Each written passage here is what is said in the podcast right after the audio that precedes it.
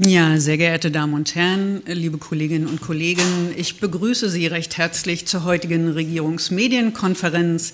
Das Kabinett der Landesregierung Thüringen hat sich heute wieder mit verschiedenen Fragen befasst, unter anderem mit der Situation der Thüringer Krankenhäuser und äh, alles, was derzeit auch im Gespräch ist zur Vergütungsreform auf Bundesebene. Und dazu begrüße ich recht herzlich Ministerin Heike Werner und begleitet wird sie von Herrn Thomas Hopf, der ist Manager der PD, Agentur der öffentlichen Hand GmbH, der einen Zwischenstand zur Gutachtenerstellung für die Thüringer Krankenhausplanung mitgebracht hat.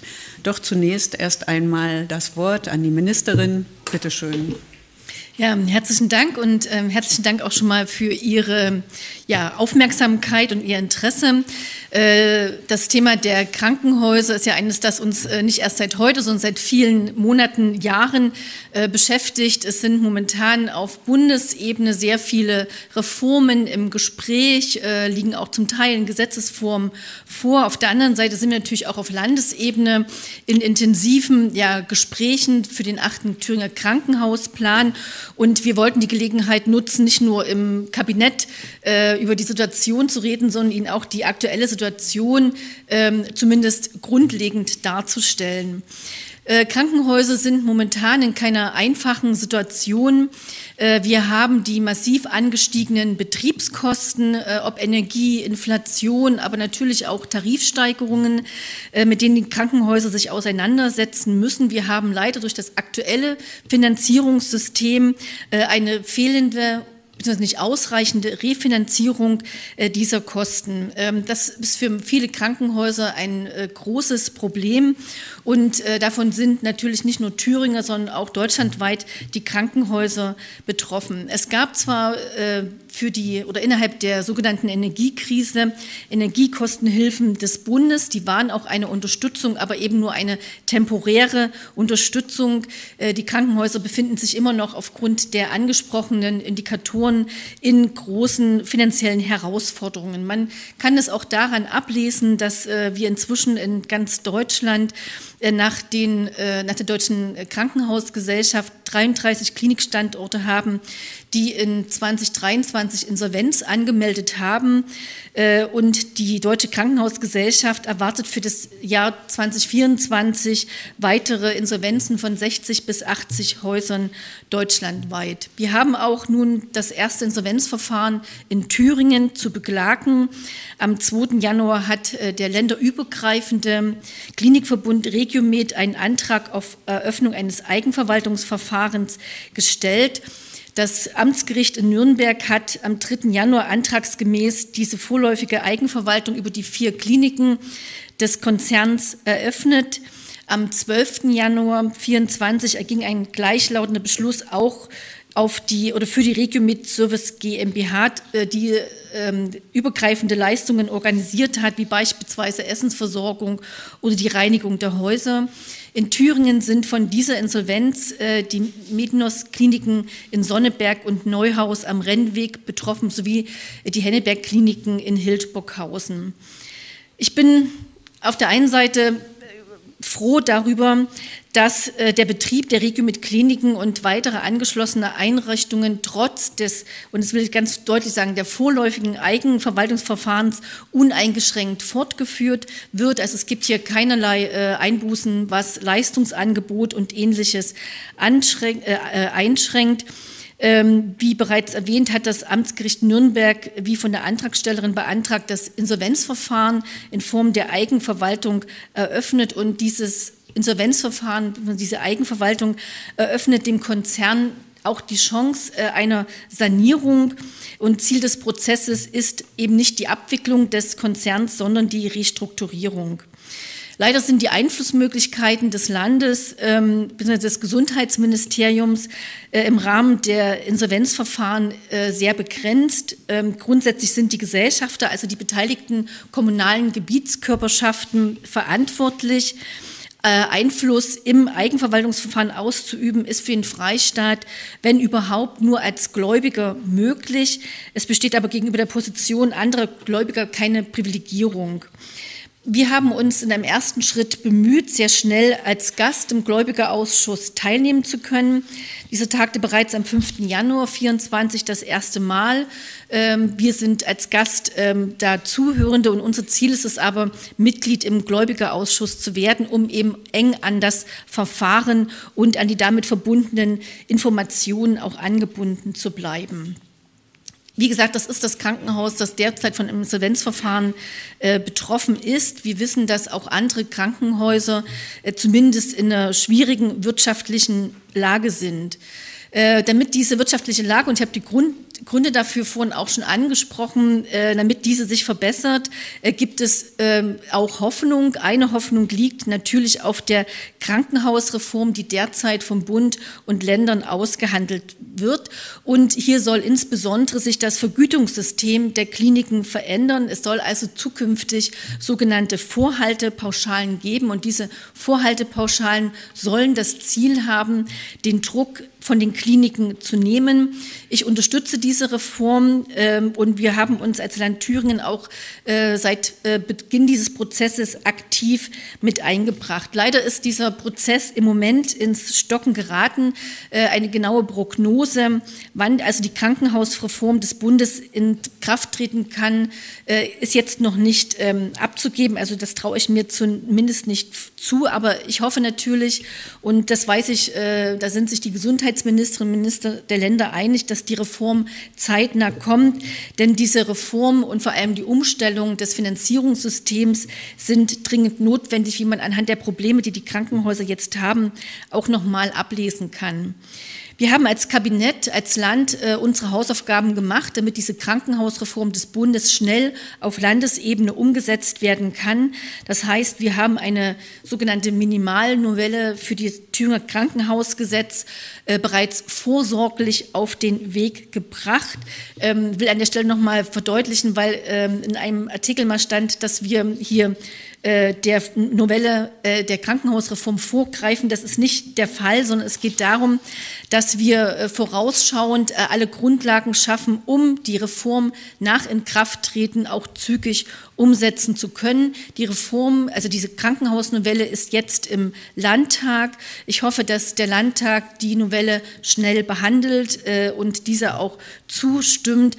Ich bin aber mir ziemlich sicher, dass den Fraktionen äh, ihre Verantwortung und die Bedeutung der kleinen Krankenhausnovelle äh, durchaus bewusst ist und wir hier schnell zu einer Verabschiedung kommen.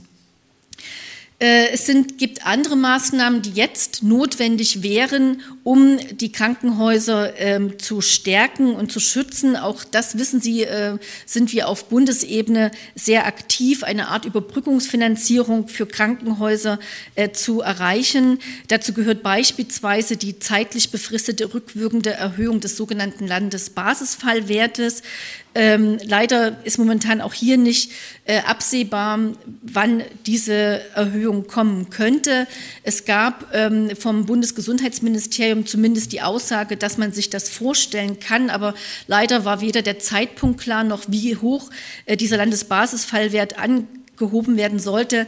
Das ist etwas, was natürlich äh, wichtig wäre, damit am Ende äh, dieses Vorziehen auch sinnvoll ist, dass äh, die Erhöhung auch ausreichend sein muss. Wir als Land Thüringen haben gemeinsam mit anderen Ländern einen entsprechenden Bundesratsbeschluss auf ähm, im Bundesrat unterstützt, der auch eine breite Mehrheit gefunden hat und in dem die Bundesregierung eben aufgefordert wird, entweder die rechtlichen Grundlage für eine einmalige Anpassung dieses Landesbasisfallwertes zu schaffen oder eben regelhaft äh, die vollen Tarifsteigerungen ab 24 äh, durch eine entsprechende Anpassung der bisherigen Berechnungssystematik äh, mit aufzunehmen. Da geht es insbesondere darum, dass eben nicht nur die Pflegebudgets äh, und die Tariferhöhungen äh, mit einfließen müssen, sondern auch die Tariferhöhungen für andere Berufsgruppen, sowohl im technischen als auch im medizinischen Bereich.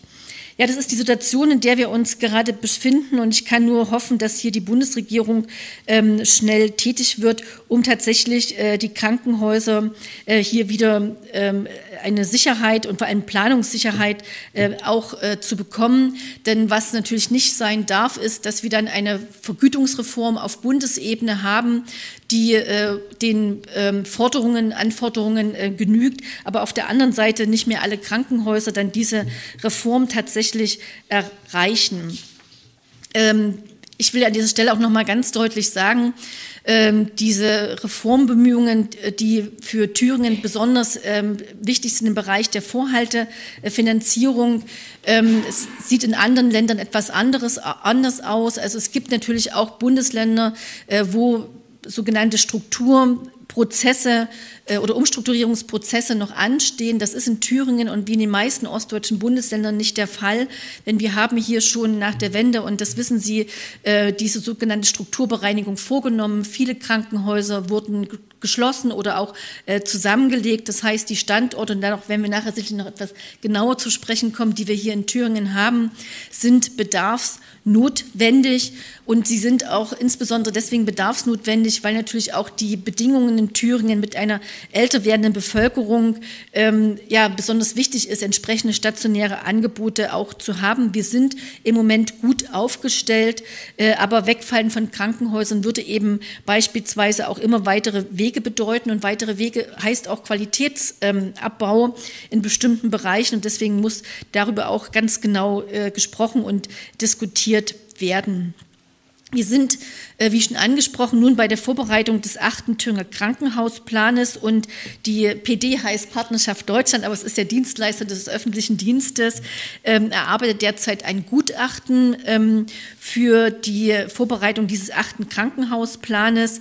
Ähm, dem Krankenhausplanungsausschuss wurden am 11. Januar erste Eckpunkte des Gutachtens durch die PD vorgestellt.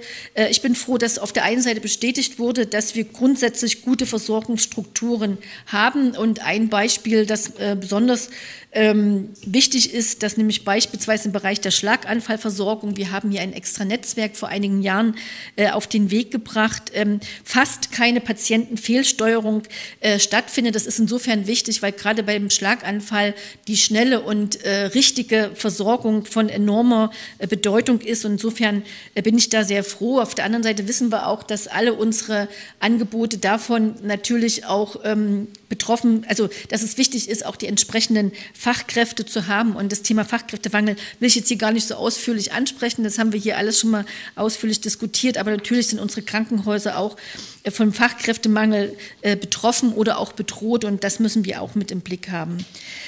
Äh, nach der Vorstellung der ersten Eckpunkte im Landeskrankenhausplanungsausschuss wird nun die PD das schriftliche Gutachten erarbeiten, das dann Ende März veröffentlicht werden soll. Und ähm, das heißt, dass wir gemeinsam mit dem Gutachter nun auf Hochtouren den achten Krankenhausplan vorbereiten. Ähm, ich hoffe sehr, dass die, Ungewissenheit, die Ungewissheiten auf äh, Bundesebene unseren Reformprozess hier auf Thüringer Ebene äh, nicht behindern werden. Wie gesagt, wir werden als Länderministerinnen und Minister alles dafür tun, dass genau das nicht der Fall ist. Jetzt würde ich aber das Wort zunächst an Herrn Topf übergeben, um über den aktuellen Stand des Gutachtens zu berichten. Vielen Dank, Frau Ganne. Ähm, ich freue mich heute, Ihnen einen Zwischenstand zum Gutachten äh, zum Krankenhausplanung, der neuen Krankenhausplanung in Thüringen geben zu können. Aber bevor ich mit den Ergebnissen starte, möchte ich Ihnen kurz einen Überblick geben über die Fortschritte, die wir seit dem, der letzten RMK im September erreicht haben. Wir haben einmal alle Krankenhäuser in Thüringen befragt zu der Fallzahlentwicklung, zur Auswirkung Corona, der Fachkräftemangel, Investitionsbedarfe, ambulante und stationäre Leistungserbringung. Mit ähnlichen Themen haben wir die Stakeholder der Krankenhausplanung in Thüringen äh, interviewt. Wir haben acht Interviews durchgeführt und insbesondere uns zu der zukünftigen Entwicklung in der Krankenhausplanung ausgetauscht. Wir haben einen großen Datensatz analysiert, wir haben die äh, stationäre Versorgung in äh, Thüringen analysiert und haben, wie Frau Werner bereits vorstellte, die Ergebnisse, erste Ergebnisse am 11. Januar hier in Erfurt vorgestellt. Noch eine kleine Erinnerung. Was ist das Ziel des Gutachtens? Das Ziel des Gutachtens ist, die stationäre Versorgung in Thüringen zu analysieren, herauszufinden, in welchen Bereichen wir Über- und Unterfehlversorgung haben, aber auch, wo es Bereiche gibt, wo die Fahrzeiten einfach zu lang sind. Wir haben ein paar Fokusthemen ausgesucht. Dazu gehören Geburtshilfe, Kinder- und Jugendmedizin, geriatrische Versorgung, Psychiatrie und Notfallstufen. Neben den Interviews und den Frage, den Online-Befragungen haben wir insbesondere die äh, Abrechnungsdaten der Krankenhäuser genutzt und die Qualitätsberichte, die öffentlich verfügbar sind. Lassen Sie mich mit einem kurzen Überblick beginnen.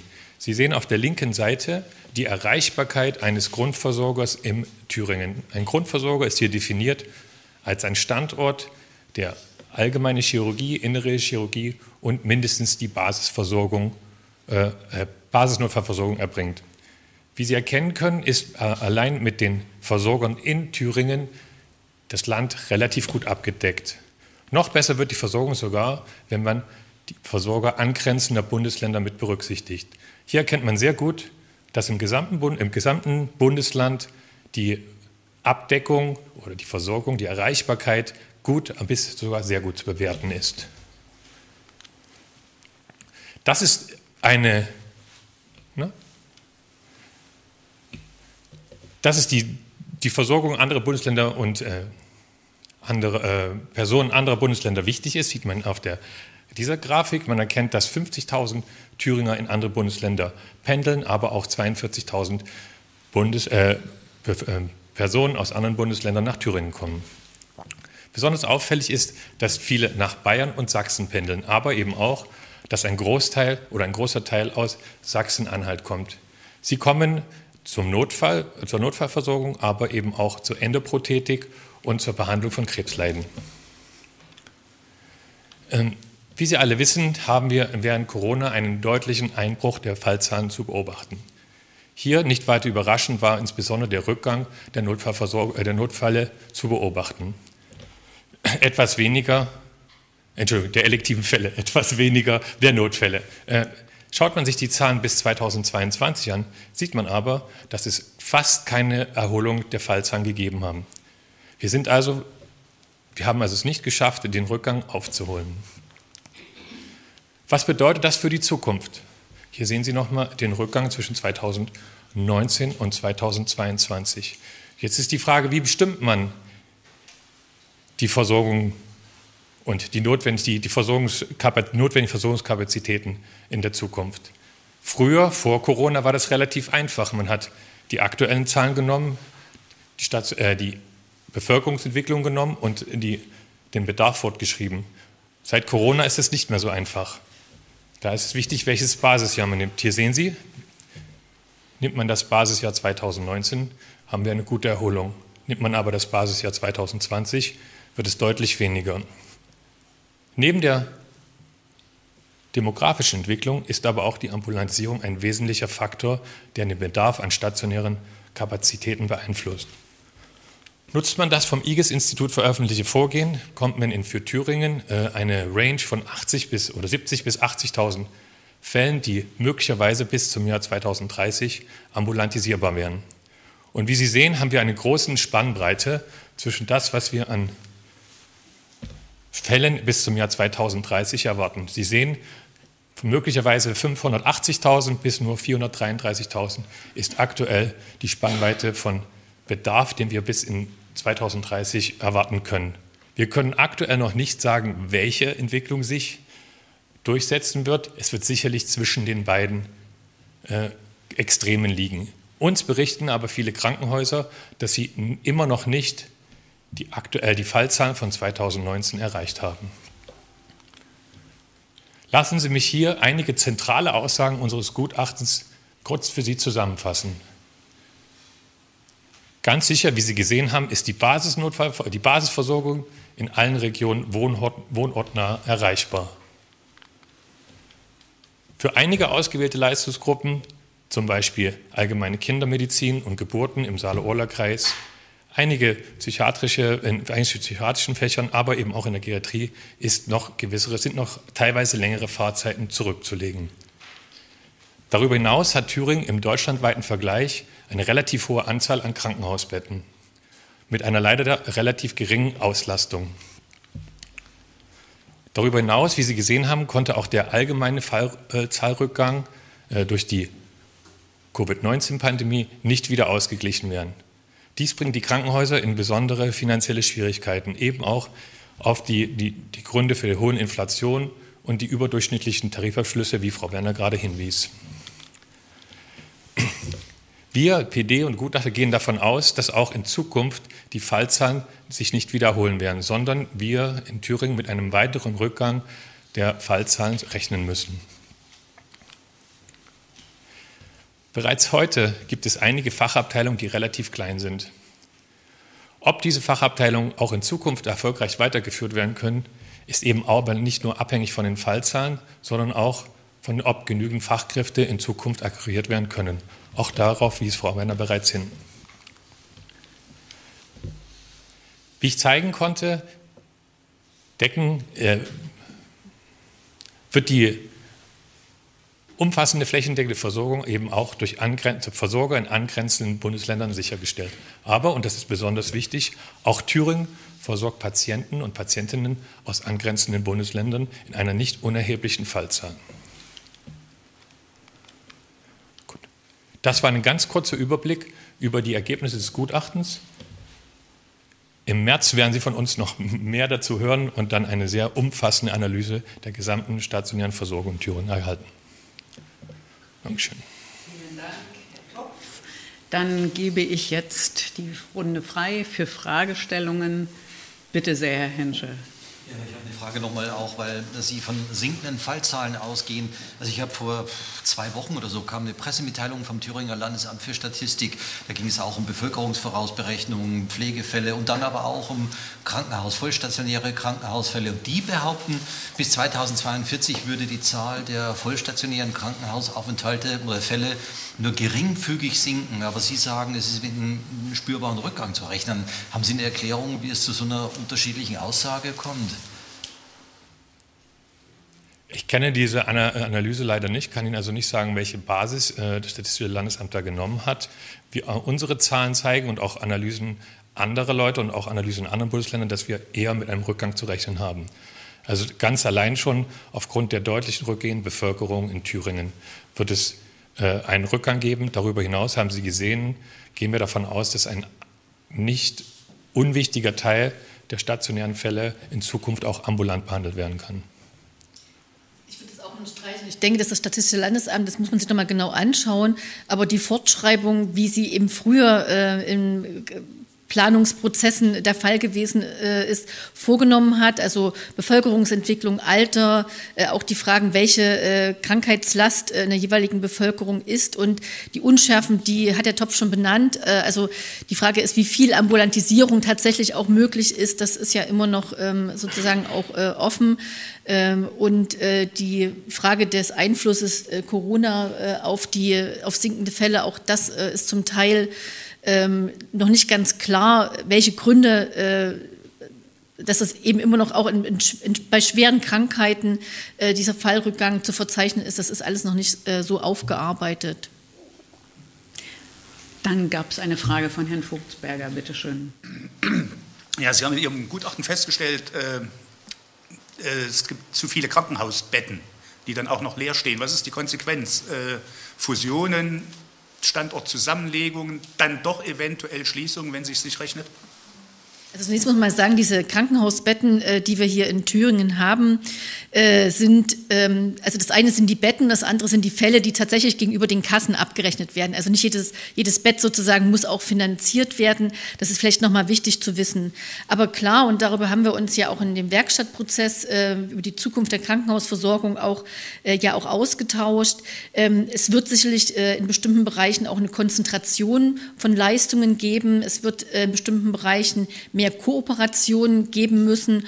Und das hängt äh, nicht nur damit zusammen, dass vielleicht äh, kleinere Stationen ähm, gar keine Zukunft mehr haben, sondern es hängt vor allem auch mit der Fachkräfteentwicklung zusammen. Also ich sage es ja wieder, bis 2035 werden wir nochmal 20 Prozent des Erwerbspersonen Potenzials in Thüringen verlieren. Und diese 20 Prozent weniger Erwerbspersonen werden sich in allen, werden in allen Bereichen gesucht werden, natürlich auch im Gesundheitssystem. Auch das ist ein Grund, warum wir darüber diskutieren müssen, wie äh, bestimmte Leistungen eben äh, sozusagen konzentriert werden, äh, mehr länderübergreifende Abstimmungen beispielsweise auch stattfinden und dass es da schon einen großen Austausch äh, gibt. Das äh, hat ja die PD nochmal gut ähm, dargestellt. Ein anderes Thema ist, in Versorgungsketten äh, zu denken. Das hatten wir Ihnen aber, glaube ich, auch schon mal ähm, erläutert. Wir haben ja in der Corona-Pandemie so Versorgungsketten gehabt, also Krankenhäuser, die eher hochspezialisiert äh, Corona ähm, also Menschen, die von Corona erkrankt sind, behandelt haben und dann, wenn diese hochspezialisierte Behandlung nicht mehr nötig gewesen ist, dann eben auch in andere Krankenhäuser zurückverlegt wurden. Auch das wird etwas sein, äh, was wir äh, jetzt diskutieren innerhalb der Krankenhausplanung und natürlich auch die Fragen von Ambulantisierung ähm, werden eine Rolle spielen. Dann hatte ich Frau Zeiss gesehen. Ihre Frage bitte, Frau Zeiss. Ähm, eine Frage an Frau Werner. Sie hat vorhin gesagt, ähm, dass außer Regiomed auch noch andere Kliniken Insolvenz, äh, wirtschaftlich in, in, äh, in schwierigen Fahrwasser sind. Ich hätte ganz gerne mal gewusst, wie viele sind das in Thüringen, wie gravierend ist die Lage und ist im Laufe des Jahres tatsächlich noch damit zu rechnen, beziehungsweise bis zur Lauterbachschen Klinikreform, ähm, dass wir weitere Hiobsbotschaft im Punkto Insolvenzen hören. Also zunächst vorangestellt, äh, wir haben also einen Krankenhausträger, der Insolvenz angemeldet hat äh, und für die anderen Krankenhäuser ähm, will ich äh, nochmal deutlich sagen, es geht darum, dass sie alle in finanzielle also Herausforderungen kommen, eben aufgrund der Indikatoren, die ich vorhin schon beschrieben habe. Wir haben bisher keine Anmeldungen, was Insolvenz ähm, Geschehen äh, angehen würde. Ich hoffe auch sehr, dass dies nicht der Fall sein wird, ähm, indem eben beispielsweise äh, die Bundesreform äh, oder Überbrückungsfinanzhilfen ähm, äh, hier auch ähm, auf Bundesebene äh, verabschiedet werden. Und äh, wir diskutieren auch auf Landesebene, ob man eventuell über eine Art Bürgschaftsprogramm Krankenhäuser hier nochmal unterstützen kann. Aber es gibt auch jetzt schon die Möglichkeit für äh, gewerbliche oder gemeinnützige Krankenhäuser beispielsweise ähm, eine Bürgschaft über das TFM zu beantragen, um hier kurzfristig Überbrückungshilfen ähm, auch zu haben. Und wir wollen oder versuchen gerade, das sozusagen als, als Programm zu, zu installieren. Gut. Herr Jetzt hören wir Sie nicht. Ja, eine Nachfrage, genau. Mhm, sehr gern.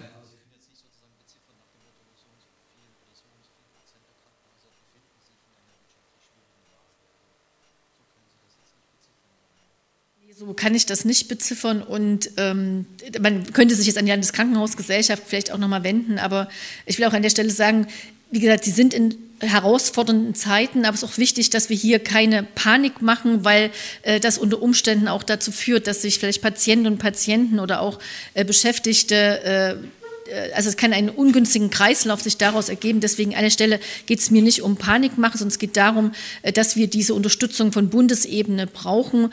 Und äh, wenn das ähm, recht schnell gelingt, ich der festen Überzeugung bin, dass eben die Krankenhäuser hier auch am Start bleiben können, weil wir eben auch jedes Krankenhaus brauchen. Frau Zeiss hat in den Chat noch eine Nachfrage geschrieben. Das war die Nachfrage. Das war die Nachfrage, genau.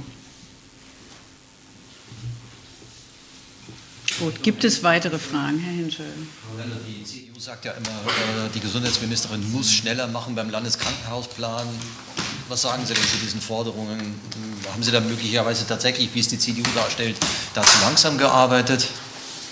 Ich kann es nochmal erläutern. Äh, ein Landeskrankenhausplan wird alle sechs Jahre vorgelegt. Äh, in dem Fall war es so, dass äh, die Krankenhäuser darum gebeten haben, diese Landeskrankenhausplanung zu verschieben aufgrund der Corona-Pandemie und der erhöhten Anforderungen, die es an Krankenhäuser gibt. Wir haben das gemeinsam im Landeskrankenhausplanungsausschuss diskutiert und ähm, sozusagen ähm, einheitlich, also wie heißt das, also einstimmig, genau, einstimmig den Beschluss gefasst, äh, diesen Plan um ein Jahr zu verschieben. Es wird jetzt ein Jahr und vier Monate. Das hängt aber damit zusammen, äh, dass wir in der Werkstatt uns extra nochmal Zeit genommen haben, um über übergreifende Leitgedanken auch zu diskutieren. Und insofern äh, sind wir in dem Zeitplan. Ich will aber nochmal deutlich sagen, der, der Krankenhausplan wird sicherlich für die mittel- und langfristige Zukunft eine wichtige Voraussetzung sein, insbesondere wenn es darum geht, äh, dass ähm, die Ressource äh, der, der Menschen, die im Gesundheitssystem arbeiten, eben äh, gut auch abbilden zu können und hier da, wo es eine Überversorgung oder eine Unterversorgung gibt, darauf auch nochmal Einfluss nehmen zu können. Aber was die Finanzierung der Krankenhäuser angeht, liegt die an dem Vergütungssystem, das auf Bundesebene ähm, ja, gesetzlich ähm, festgelegt ist. Und hier braucht es eben diese Veränderung des Vergütungssystems ähm, nach Möglichkeit äh, mit einem Vorziehen von bestimmten Prozessen und einer äh, Überbrückung. Das kann aber eben nicht die Landesebene, sondern das muss auf Bundesebene ähm, geregelt werden. Gut. Dann jetzt nochmal Frau Zeiss eine Nachfrage. Bitte schön. Hören Sie gerade nicht, Sie müssen sich laut schalten. So, ähm, ich hätte ganz gerne nochmal gewusst äh, von dem Herrn Topf. Sie haben ja gesprochen, äh, Sie haben auch äh, Über-, Unter- und Fehlversorgung unter die Lupe genommen. Äh, in dem, was Sie jetzt hier äh, in diesen ersten äh, Eckpunkten, die Sie genannt haben, ist da jetzt noch nichts viel Konkretes dabei. Können Sie vielleicht mal sagen, wo in Thüringen Sie Über- und wo in, in Thüringen Sie Unterversorgung sehen? Also Geburtshilfe ist das eine, Kreissäle wahrscheinlich, aber da gibt es sicherlich noch das eine oder andere. Genau, ich hatte es kurz erwähnt, es gibt für die ähm, KJP, also die Kinder- äh, und Jugendpsychiatrie, gibt es einige Regionen, in der wir noch zu wenig Kapazitäten haben, wo die Fahrzeiten deutlich zu lang sind. Auch bei der Geriatrie, äh, insbesondere der ambulanten oder teilstationären Geriatrie, haben wir teilweise deutlich zu lange Fahrstrecken, wo in Regionen, wo es auch keine Angebote gibt.